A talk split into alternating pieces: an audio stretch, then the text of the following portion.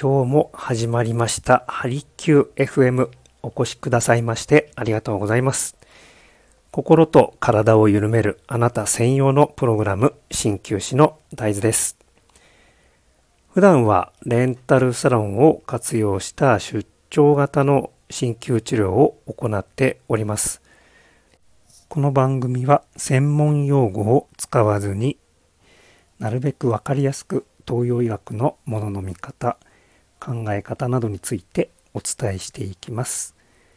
その他鍼灸治療のことや皆さんの健康にまつわるお悩み事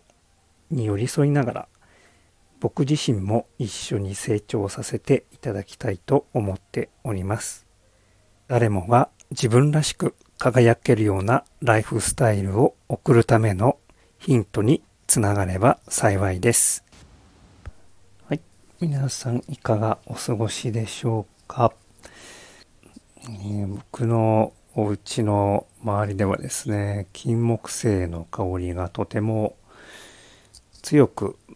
だんだん強くなってきております、えそこの前を通るたびにですねもう心がふわっと柔らかくなるのを感じます。皆さんの地域では。いかがでしょうか？そんな季節でしょうか？ねえー、日本は本当に縦に長いのでだいぶこう、ね、時差じゃないですけれども違いますよね。それぞれの地域によって。またそれが、えー、とても、えー、面白いですよね。さあこの香り、ねえーまあ、よく言われていることですけれどもこう脳のですね辺縁系、えー、情動とか、ね、本能とか情動に関係する辺縁系にですね、こう、ダイレクトに、この嗅覚っていうのはつながっているって言われてますよね。まあ本当に、そういうこともあって、香りの持つ効果って、これ、本当にこれもバカにできないですよね。えー、例えばこう気分を変えたい時とか、うん、何かうまくいかないな、みたいな。そういう時は、うちの場合はですね、結構こう、つまず掃除をしてで、お香を炊くようにしてます。そういった、なんかこう、香りの楽しみ方っていうのもいいですよね。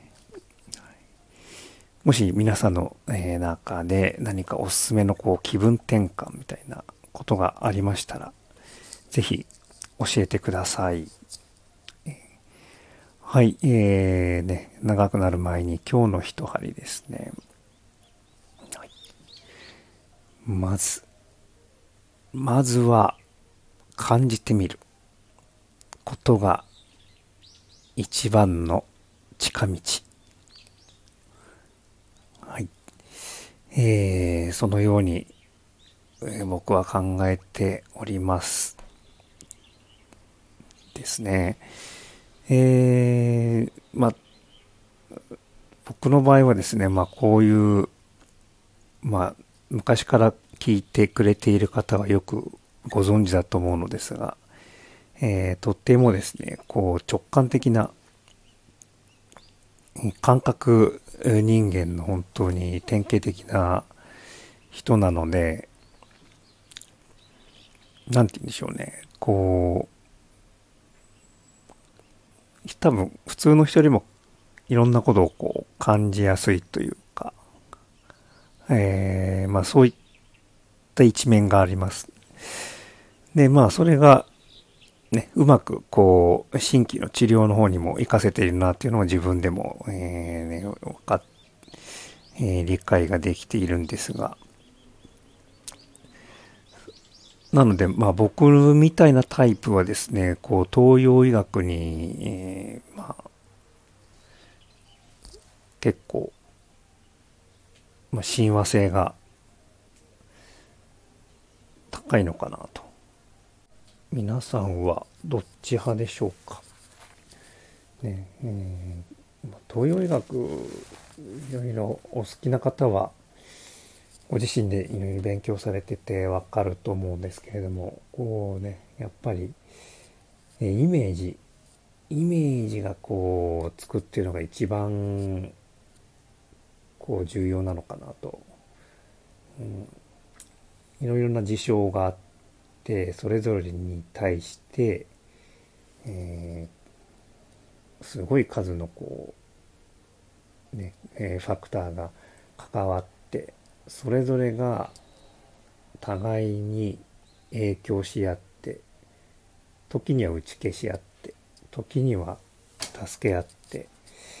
ね、えー、時にはまあ悪さしたりとかもするんですけれども、えー、それぞれのいろんな要素の関係性を読み解いて、えー、診断して実際に治療していくというのが東洋医学の考え方の特徴だったりすると思います。さあそれでは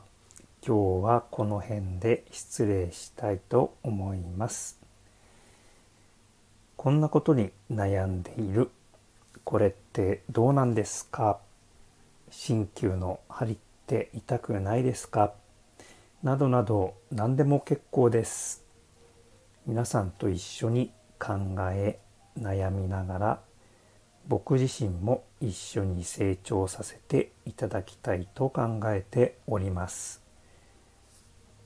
ご感想やご質問、ご要望などございましたらお気軽にご連絡ください。それでは今日という一日を味わっていきましょう。お越しくださいましてありがとうございました。鍼灸師の大豆でした。